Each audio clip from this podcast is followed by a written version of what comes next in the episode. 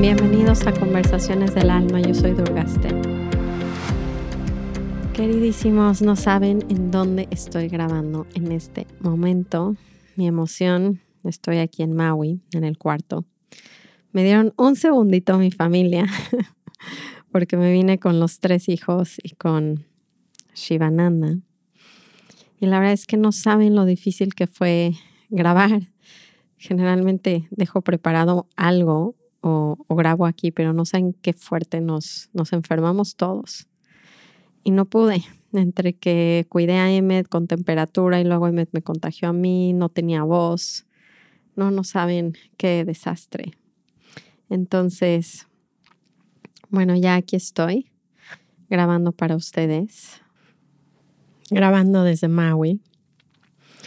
Y les tenía un episodio muy interesante porque pues todo lo que viví en el proceso de, poder estar aquí y darme cuenta realmente de qué se trata la práctica. Entonces, antes de empezar a tomar nuestras tres respiraciones, pues nada más recordándoles que tengo esta comunidad en línea que se pueden unir, donde tenemos meditaciones y van temas. Y estos tres últimos meses han sido increíbles, la verdad, porque es cómo vamos a iniciar el año de una manera muy distinta y no tanto como con esos típicos propósitos de enero que pues casi nadie puede cumplir o, duran realmente muy poco tiempo. Entonces, si se quieren unir a nuestra comunidad, las inscripciones están abiertas. Em, y bueno, para empezar con el tema de hoy, quiero que tomemos nuestras tres respiraciones y, y suelten un poquito lo que están haciendo. Me estaba acordando hoy lo importante que es darnos espacio para entrar al corazón, porque la mente va muy rápido y la mente siempre tiene un plan, e, es muy eficiente la mente.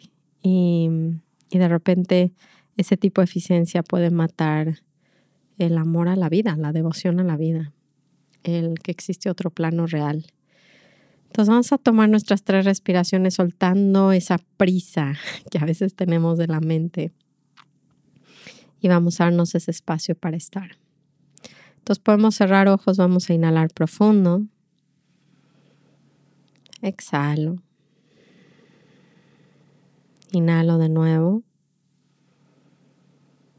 Exhalo. Última vez, inhalo. Y exhalo. Para continuar la historia del podcast pasado me quedé diciéndoles que iba a venir a Maui, que supuestamente me iba a dar una ceremonia de psilocibina y que finalmente el chico que el terapeuta que me la iba a hacer me dijo que no se podía. Y fue muy impresionante ver cómo la inteligencia del universo de verdad funciona. porque nuestras mentes siempre es como, no, porque este era el momento o este era el, lugar, ¿no? Imagínense que se en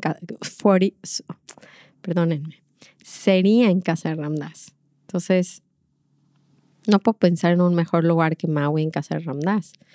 Pero no sabía que se iba a enfermar Emmet, mi hijo.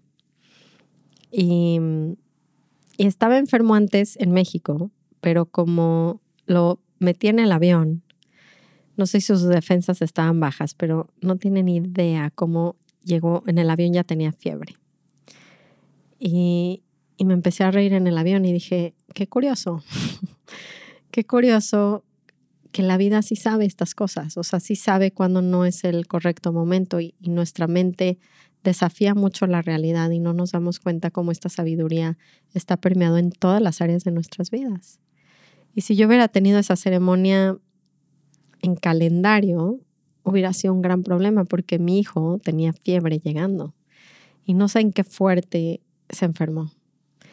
Entonces, obviamente ni siquiera pude ir a visitar la casa de Randas porque en, vez de hacer toda esta ceremonia, chequen la expectativa que genera la mente siempre y lo que cree la mente que es la práctica. En mi cabeza era como, voy a ir a Maui, a la casa de Randas, a meterme psilocibina y me voy a iluminar por fin. por fin me voy a iluminar. y en vez de eso, estaba a las 10 de la noche después de un viaje súper pesado, son 10 horas de vuelo a Maui, les juro que sí, es como casi Europa, con un niño con fiebre, súper preocupada porque claro que no trae ninguna medicina porque supuestamente estamos con chochos homeopáticos, no traje el, el antibiótico.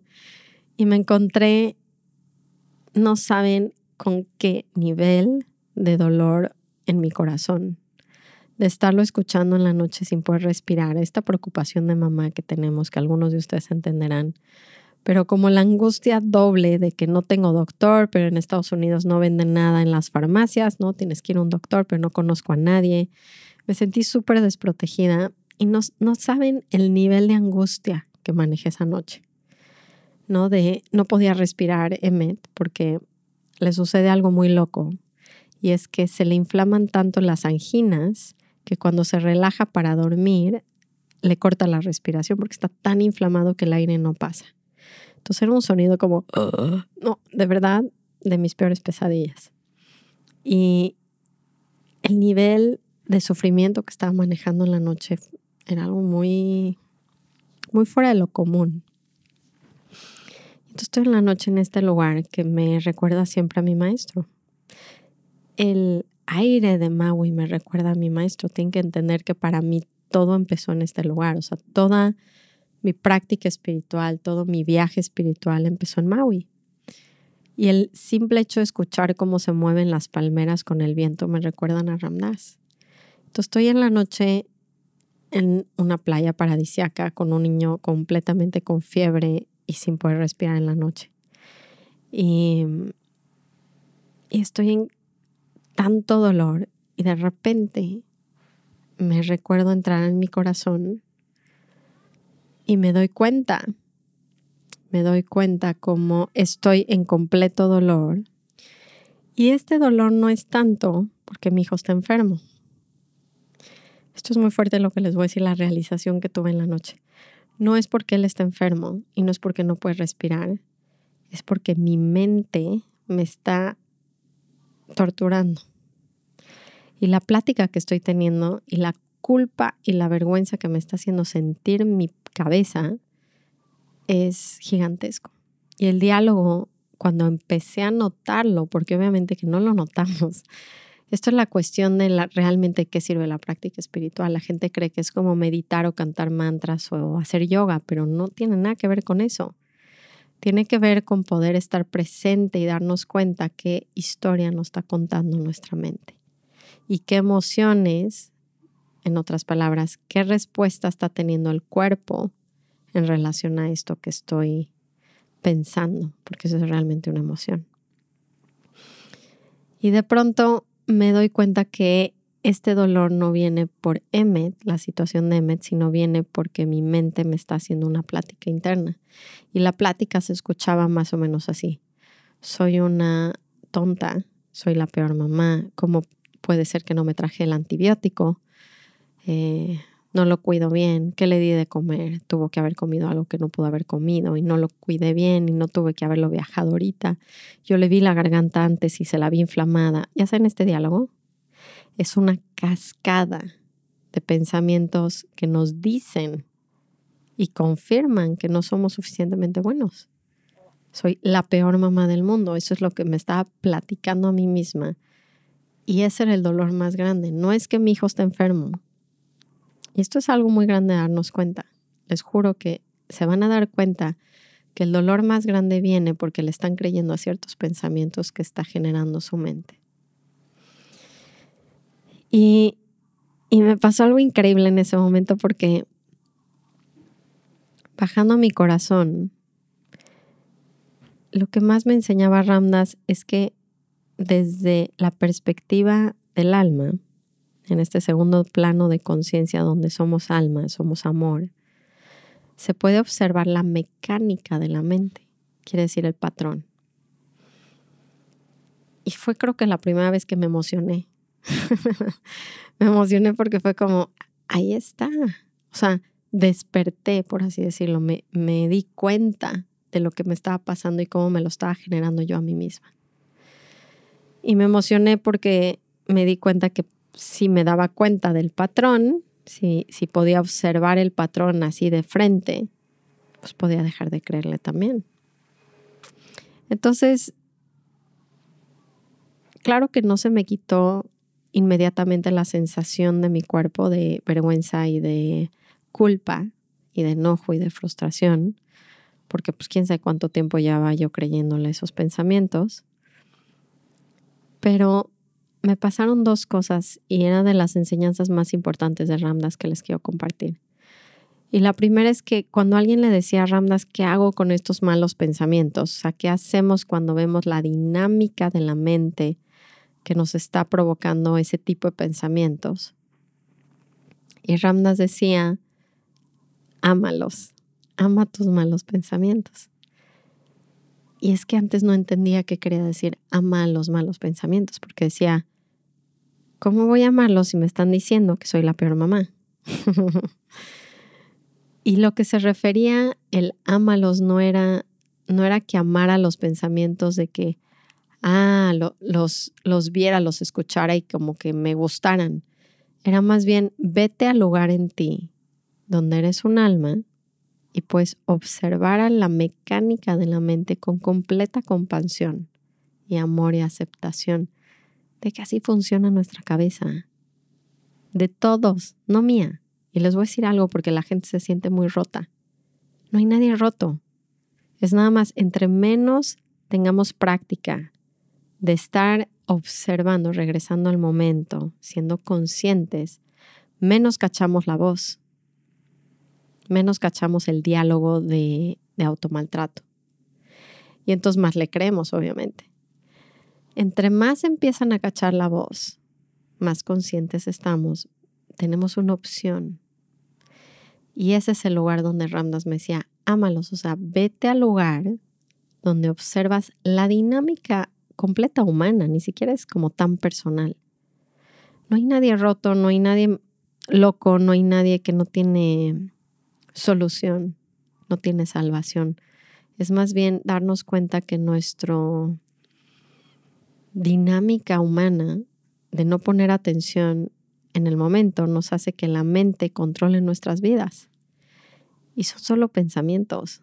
Estas cosas no son reales. No soy una mala mamá y no me tengo que ir a estudiar desde que tengo cinco años para ver cómo este diálogo se ha desarrollado. El punto es que el diálogo existe porque no ha habido un observador amoroso no ha habido un, ah, ahí está la dinámica en la mente.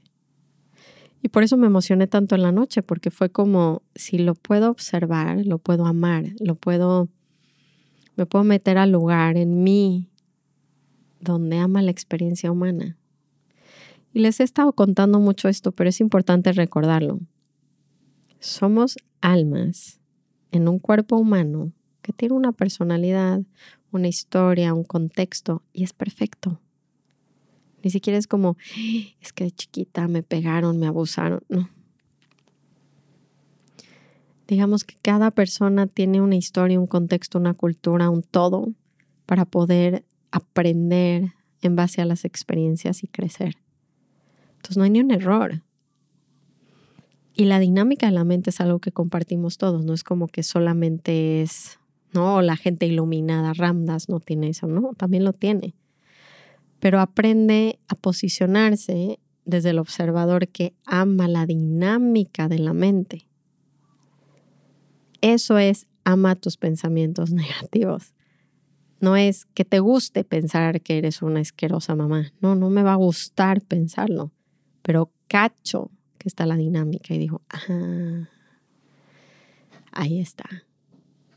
Entonces me posiciono en el lugar donde digo, mmm, mi mente está escupiendo tonterías y no le tengo que creer. Y regreso a escuchar los sonidos que están pasando en este momento y vuelvo a respirar desde el centro de mi corazón y me doy cuenta que aquí estoy y mi mente está en un diálogo. Y cada vez que regreso más a mi corazón, ese diálogo tiene menos fuerza sobre mí, sobre mi vida. Y lo segundo que me pasó, que también fue muy interesante, fue que también la misma respuesta Ramdas daba cuando teníamos emociones fuertes o negativas, por así decirlo. Entonces, yo me di cuenta no solo de la dinámica de mis pensamientos, pero de la respuesta en mi cuerpo a esos pensamientos, que fue la culpa y la vergüenza. Porque si le están creyendo a ciertos pensamientos, déjenme contarles algo, hay una respuesta en el cuerpo, a nivel sensorial. Y no se puede sentir bien pensar que soy la peor mamá. de hecho, es un aviso, es una gran ayuda que mi cuerpo responde a mi pensamiento y me está avisando y me está diciendo, aguas, porque estás creyendo que eres la peor mamá del mundo. Y se siente así. Es un vacío en la panza, apretado mis hombros, un dolor en el abdomen, un vacío. Y entonces digo, mmm, piénsenlo. Las emociones son su mejor despertador a que se vean así de frente la dinámica que está pasando en sus cabezas. Entonces, aquí va la recomendación que se las he dicho muchas veces, pero es que cuando lo juntamos todo y lo empezamos a practicar, no saben el cambio que va a hacer en sus vidas. Primero, observar la dinámica de la mente y no decir es que tengo, yo estoy roto y tengo muchos problemas y entonces toqué al psicólogo por los siguientes 50 años, hacer un psicoanálisis para ver de dónde viene esto. Es como, no, a ver, espérame. Es solo una dinámica en la mente. Es solo un pensamiento. Y si puedo posicionarme desde el lugar del alma, no tengo que creerle. Pierde fuerza en mi vida, el patrón. Y de hecho me emociona verlo porque cada vez que despierte al patrón, el patrón pierde fuerza. Y además lo ame porque el lugar del testigo es amoroso. es como, ah, la dinámica de la mente, y sus cosas que está pensando y regreso a este momento y escucho los sonidos y métanle a su respiración amor y no saben cómo va a cambiar la experiencia. Y lo segundo es que me doy cuenta a través justamente que mi cuerpo me lo está mostrando, me está diciendo, checa el nivel de pensamientos que estás teniendo. Y entonces lo que hago es rendirme, en otras palabras, relajarme a lo que el cuerpo ya tiene que vivir, porque ¿qué creen? que sí tiene un efecto, no es como que me doy cuenta y inmediatamente se corta. Es me doy cuenta y ahora está en mi cuerpo y lo que tengo que hacer es dejar que mi cuerpo, digamos que hable el lenguaje que le pasó la mente. Y entonces se va a sentir incómodo, no estoy diciendo que no se va a sentir incómodo. Pero también podemos amar las sensaciones y dejarnos sentir lo que sea que tenemos que sentir. Y si se dan cuenta, si hacen ese pequeño ejercicio donde no desesperadamente estoy tratando de cambiar lo que estoy sintiendo, sino simplemente lo dejo ser, se van a dar cuenta que muy rápido pasa. No es algo que se, está ahí para quedarse, es algo que es una respuesta a un pensamiento lo amo, lo vivo, me vibra en mi cuerpo, se siente incómodo y pasa.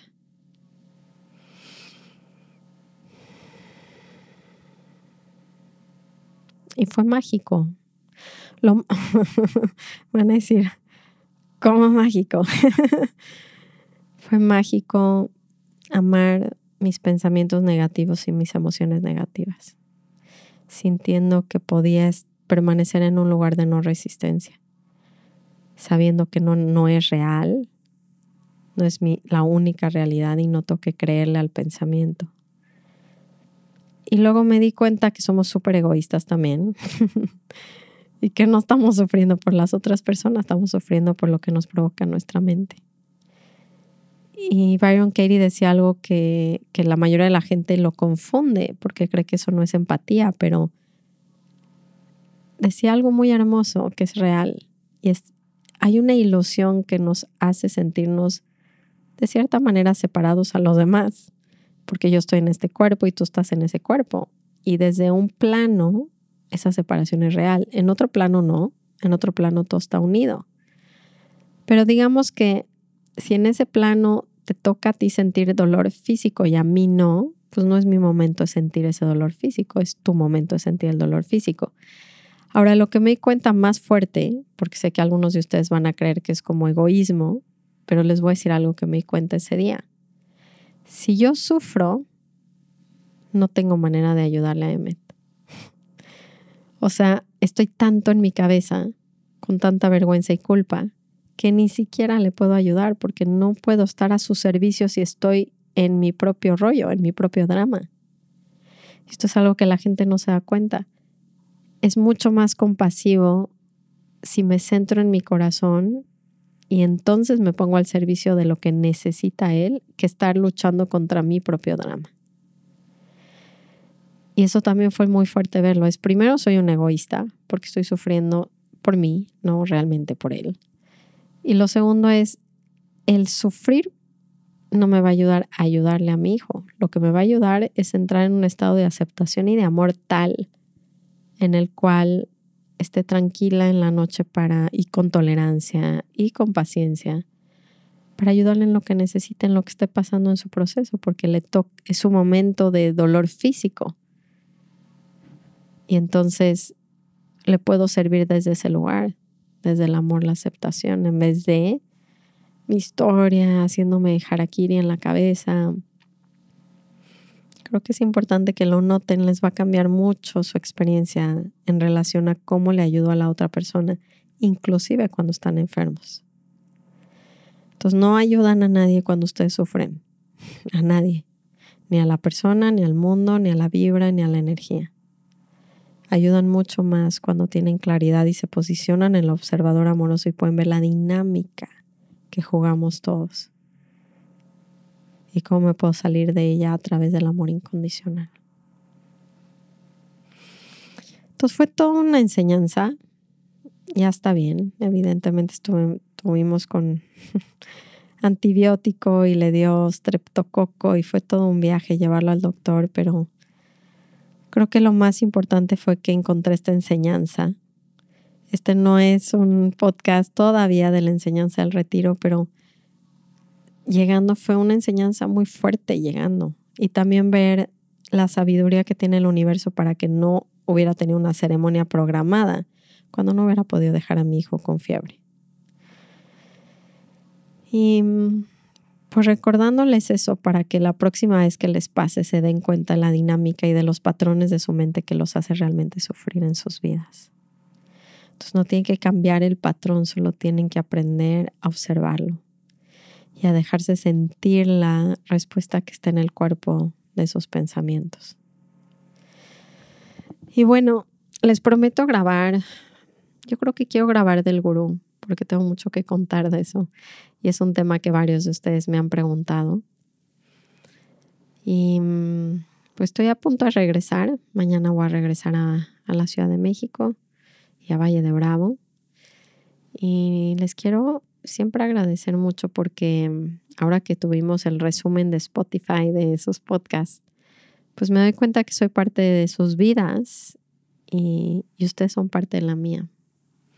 Y les agradezco siempre por escucharme. Espero que tengan una hermosa semana. Namaste. Ram